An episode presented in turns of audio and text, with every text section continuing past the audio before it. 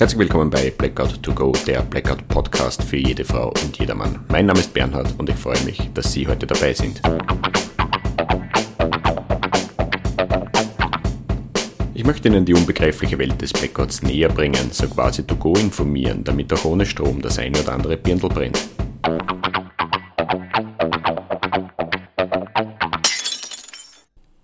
Herzlich willkommen bei Blackout to Go, Folge 25, Fragen und Antworten. Es ist mir eine Freude, dass Sie wieder dabei sind.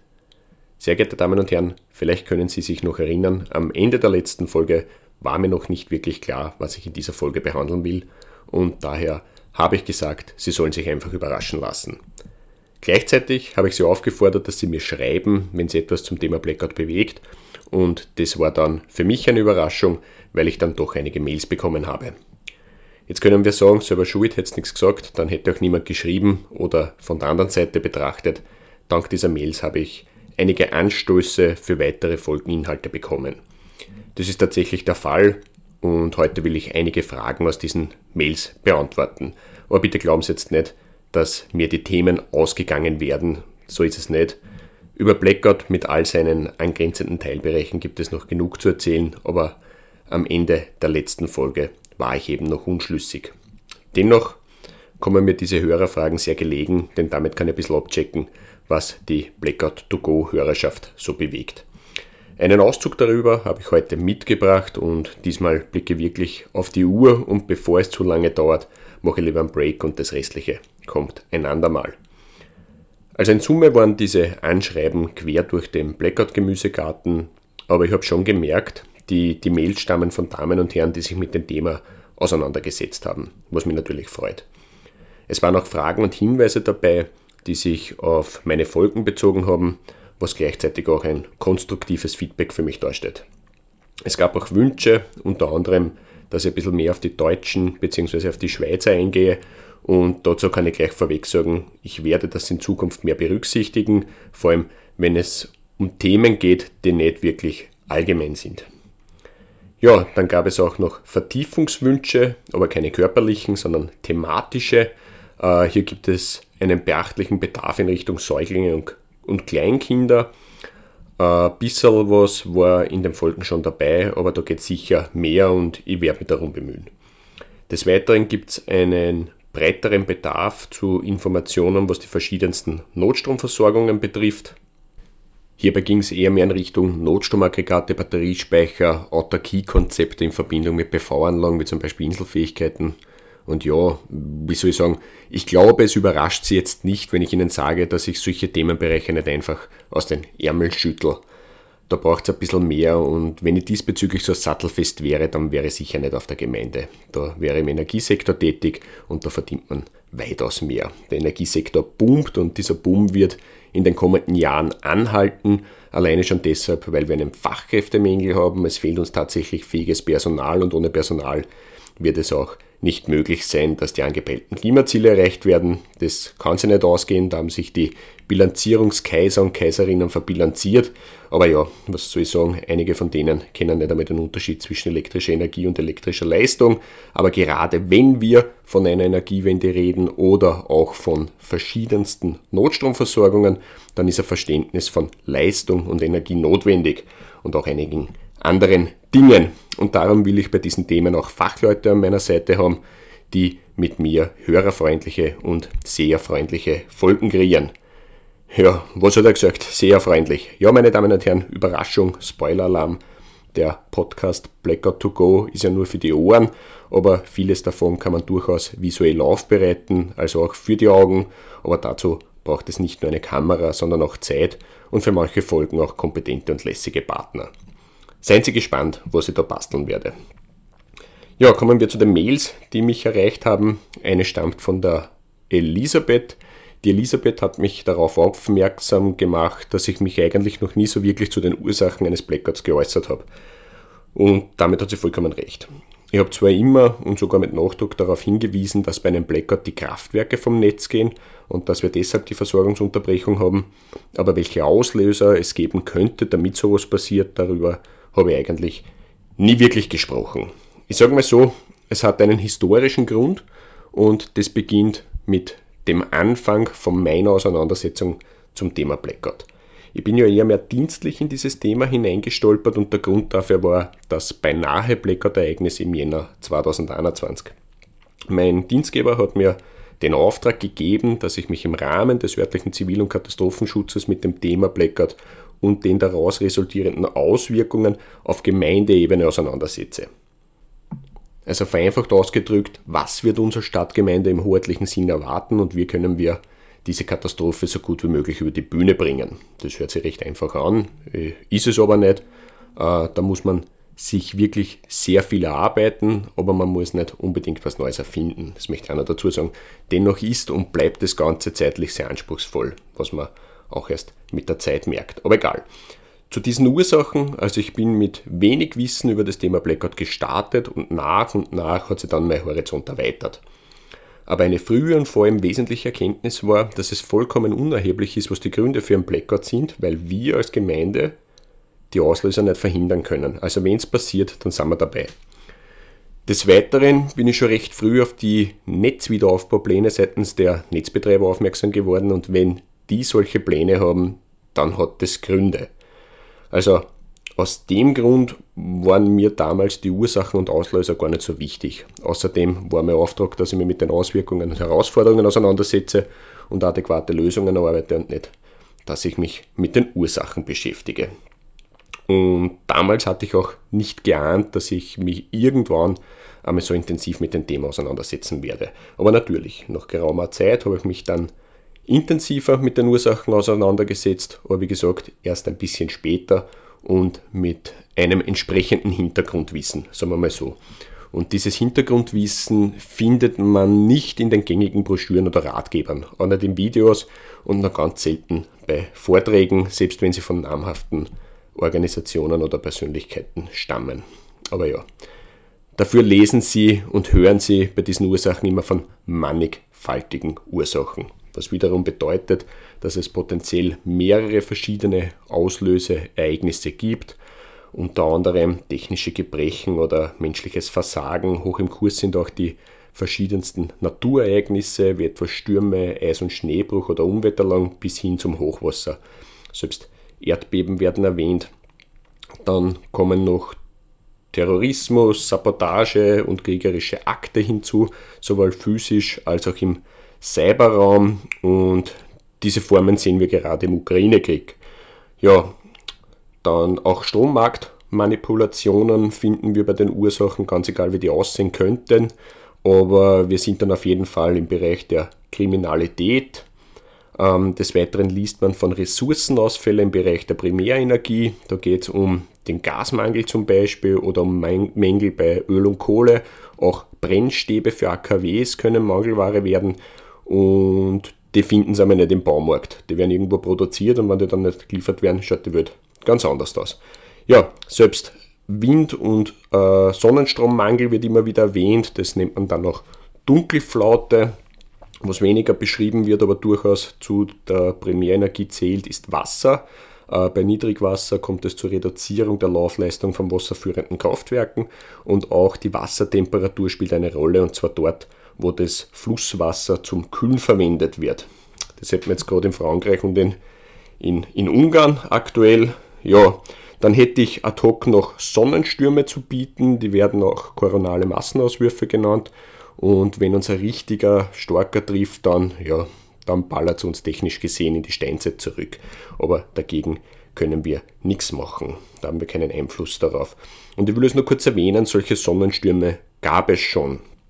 Der heftigste war 19, na, Blödsinn, 1895 und ist als Carrington-Ereignis in die Geschichte eingegangen. Damals haben sich die Auswirkungen in Grenzen gehalten, aber nur aus dem Grund, weil es damals kaum elektrisches gab. Gell. Zwar haben Telegrafenstationen zum Brennen angefangen, Nordlichter waren bis nach Rom zu sehen, aber sonst war das Ganze recht unspektakulär. Würde uns jetzt so ein Sonnensturm treffen, wird das Ganze ganz anders aussehen, aber wie gesagt, wir könnten es eben nicht verhindern. Ja, ähm, was man auch immer wieder als Ursache liest bzw. hört, ist der Netzausbau im Hinblick auf die Energiewende. Der Strombedarf wird immer mehr, die dezentrale Stromerzeugung wird auch mehr, dafür werden die konventionellen thermischen Kraftwerke weniger und der dafür notwendige Netzausbau mit allem, was dazugehört, hinkt gewaltig hinten nach. Also auch aus dieser Perspektive nicht unbedingt eine, ein, ein rosiger Ausblick, aber im Vergleich zum Sonnensturm könnte man etwas dagegen tun, sofern der Wille da ist. Und an dieser Stelle möchte ich erwähnen, dass die Energieversorger schon länger und mit Nachdruck auf diese notwendigen Netzausbaumaßnahmen hinweisen. Des Weiteren merkt man diese Notwendigkeit auch bei der steigenden Anzahl an Redispatch-Maßnahmen. Das sind kraftwerkseitige Eingriffe im Rahmen des Engpassmanagements und die sind leider notwendig, damit das Netz stabil bleibt. Und sie sind auch sehr teuer. Das will ich auch erwähnen. Und wer die Kosten im Endeffekt schluckt, wissen Sie wahrscheinlich eh. Aber wie gesagt, diese Eingriffe sind notwendig und sie werden in Zukunft auch noch mehr. Und bis jetzt ist ja alles gut gegangen. Die Frage ist nur, wie lange es gut geht. Denn mit den täglich steigenden Anforderungen wird das System immer schwerer zum Regeln. Es wird komplexer und eine Komplexitätsüberlastung kann dann in einem Systemversagen münden. Und mit der Komplexitätsüberlastung habe ich jetzt, glaube ich, alle gängigen Ursachen erwähnt, die man da irgendwo in irgendwelche Ratgeber, Broschüren oder Vorträgen finden kann. In Summe gar nicht so wenig und jetzt kommen wir noch kurz zur anderen Perspektive, nämlich zu jenen Begriffen, die wir leider nicht in den Broschüren oder in diesen Ratgebern finden. Ich rede da vom N-1-Kriterium oder vom Begriff des Engpassmanagements, wie zum Beispiel Redispatch-Maßnahmen. Ähm, in Summe sind das alles Maßnahmen, die verhindern sollen, dass es im Anlassfall zu einem Ausfall bzw. zu einer Störung kommt. Ähm, ganz kurz zum N-1-Kriterium. Das N-1-Kriterium findet im Rahmen der Netzsicherheit Anwendung. Es ist mehr oder weniger eine Redundanz und es sorgt dafür, dass beim Ausfall von einer wesentlichen Netzkomponente noch nichts passiert. Hört sich komisch an, ist aber so. Ähm, wir befinden uns da im Übertragungsnetz und im Verteilernetz, aber nur im Bereich von der Höchstspannung bis zur Hochspannung. Wenn es dort in einem betrachteten Netzabschnitt zum Ausfall von einem Leitersystem kommt oder von mir aus auch zum Ausfall von einem Transformator, dann darf dieser Umstand zu keiner Beeinträchtigung des Netzbetriebes führen. Also weder zu einem Versorgungsausfall noch zu Folgeausfälle, weil Umleitungen vorhanden sein müssen. Denken wir kurz ans Beispiel Münsterland 2005. In den betrachteten Netzabschnitten kam es zu mehrfachen Ausfällen von Leitersystemen. Grund dafür waren enorme Schneelasten, die durch das Gewicht sehr viele Strommasten in den unterschiedlichsten Netzebenen zum Einsturz gebracht haben. Also da waren keine Umleitungen mehr möglich. Somit war das N-1-Kriterium flächig ausgehebelt und darum war auch die dortige flächige Stromversorgung zusammengebrochen. So kann man das formulieren. In anderen Netzsegmenten außerhalb des betroffenen Gebiets war es okay, sonst hätten wir es ja gemerkt. Somit, wenn wir an die vielen vorhin erwähnten Ursachen denken, dann ist klar, ein Umweltereignis, ein technischer Defekt, ein menschliches Versagen sollte noch lange nicht zu einem Blackout führen. Nicht einmal zu einer Versorgungsunterbrechung, es sei denn, die Ursachen kumulieren. Und das ist eigentlich die größte Gefahr, dass flächig viele Ursachen gleichzeitig und vor allem unvorhersehbar geschehen, weil dann kommt auch das Engpassmanagement nicht nach. Und zum Engpassmanagement kommt da mehr oder weniger ein, ein, ein, ein, Stromtransportproblem hinzu. Und zwar von den großen erneuerbaren Erzeugungsanlagen im Norden Deutschlands zu den Verbrauchern im Süden. Vielleicht haben Sie schon mal gehört, die bestehenden Transportleitungen sind teilweise zu schwach, es sind zu wenige und das N-1-Kriterium muss aber immer gewährleistet bleiben. Darum kann man auch nicht unbedacht viel Leistung über diese Leitungen transportieren. Ja, grundsätzlich sollten diese sowieso nie voll ausgelastet sein, damit es immer wieder genügend Reserven gibt für den Fall, dass ein Ausfall stattfindet. Denn dann sollten andere Leitungen eben diese Überlast kompensieren. Ja, wenn sie es nicht tun, dann kommt es zu einem kaskadierenden Ausfall. Außerdem würden sich überlastete Transportleitungen in Abhängigkeit der Außentemperatur und der Windgeschwindigkeit übermäßig ausdehnen und durchhängen, was wiederum gefährlich werden könnte, beziehungsweise wieder zu einem Ausfall führen könnte. Ähm, dass so Leitungen abreißen, wenn sie zu stark belastet sind, das ist ein Märchen. Wie gesagt, die fangen an zum Durchhängen. Und das ist wie gesagt abhängig von der Außentemperatur und auch vom Wind, der drüber streicht. Und wenn jetzt mehrere solche Leitungen eben zu stark belastet sind und eine fällt aus, dann geht es dahin. Äh, die Frage ist nur, bis wohin? Damit es eben nicht passiert, gibt es laufend Lastflussberechnungen seitens der Energieversorger, die versuchen, dass alles in einem sicheren Bereich bleibt, wobei mit den Lastflussberechnungen in Verbindung mit Kommunikationsschwierigkeiten und Zeitdruck hat es auch schon mal fast gescheppert. Das war im Jahr 2006. Damals sollte ein Schiff aus einer Werft durch die Ems geleitet werden und dazu mussten Leitungen freigeschaltet werden, damit das große Schiff von Nagel gefahrenlos darunter durchfahren kann. Tja, und mit der Freischaltung dieser Leitungen verteilte sich deren Last auf andere Leitungen und die waren dann plötzlich und unerwartet überlastet und haben sie ebenfalls abgeschaltet. Und da wäre es fast zu einem Blackout gekommen. Die Betonung liegt auf fast, denn dank der Sicherheitseinrichtungen ist das europäische Netz in drei Teilnetze zerfallen, aber alle drei konnten später dann wieder zusammen synchronisiert werden. Aber trotzdem, von diesen EMS-Leitungen ausgehend gab es Stromausfälle in Teilen von Deutschland, Frankreich, Belgien, Österreich, Italien und in Spanien. Ja, und der Ausfall hat sich rasch und vor allem weitreichend bemerkbar gemacht. Und das führt mich jetzt wieder zurück zum eingangs erwähnten Hintergrundwissen. Äh, dank dem bin ich weder blauäugig noch panisch oder, oder, oder gar ängstlich. Ich würde eher sagen, ich habe einen nüchternen Blick auf diese Sache. Mir ist vollkommen klar, dass es funktionierende Maßnahmen seitens der Stromversorger für so manche Ursachen gibt. Mir ist aber auch klar, dass diese Maßnahmen nicht bei jeder möglichen Ursache die gleiche Wirkung entfalten. Und was mir auch klar ist, äh, und das ist vielleicht sogar das Wesentlichste an dieser Betrachtung, wenn gleichzeitig mehrere Ursachen auftreten, womöglich auch noch an unterschiedlichen Orten, dann kann es eine sehr, sehr angespannte Situation werden. Was mir noch zu einer anderen Frage führt und die stammt vom Simon, wie wahrscheinlich ich ein Blackout einschätze.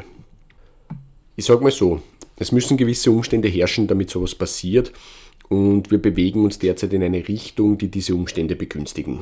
Sei es der Krieg in der Ukraine, sei es der Mangel an Primärenergie, wie angesprochen, zum Beispiel Gas, oder eben diese Anforderungsänderungen am Stromnetz, ohne dass der Netzausbau nachkommt. Weil das beginnt ja vor allem bei der Erneuerung des bestehenden Stromnetzes, das ist schon ein bisschen in die Jahre gekommen, und es geht auch über den Bau von neuen Transportleitungen und von Speichermöglichkeiten hinaus, also so Richtung Smart Grid. Und aus dem Grund glaube ich schon, dass wir auf eine turbulente Zeit zusteuern, in welcher wir mit vermehrten Versorgungsunterbrechungen rechnen müssen. Das können durchaus jetzt partielle Stromausfälle sein aufgrund von Beschädigungen, Altersschwäche, was auch immer. Das können aber auch Brownouts und Strommangellagen sein. Und wenn es dann echt blöd rennt, na dann, dann krockt es eben gewaltig. Ähm, vor allem die Eskalation des Krieges würde für mich die Wahrscheinlichkeit für einen Blackout enorm erhöhen. Und dabei ist es wurscht, ob ein physischer oder ein Cyberangriff die Ursache ist. Die Strominfrastruktur ist in jedem Konflikt ein, ein hochwertiges Ziel. Ja, Stichwort Ziel. Äh, wir sind auch gleich am Ziel. Die Zeit ist fortgeschritten, schon wieder über 18 Minuten. Aber ich hätte Ihnen noch so gerne etwas zum Thema Sicherheit erzählt. Es gab nämlich Fragen zum hinsichtlich Plünderungen, Bewaffnungen und Aufstände, aber das heben wir uns für ein andermal auf. An dieser Stelle noch ein herzliches Dankeschön an die Firma Content Link, dem digitalen Content-Vermarkter in der Dachregion, die mich immer wieder unterstützen und auch einen herzlichen Dank an Sie, werte Damen und Herren. Bleiben Sie gesund und bleiben Sie dran, damit auch ohne Strom ein Birndl brennt.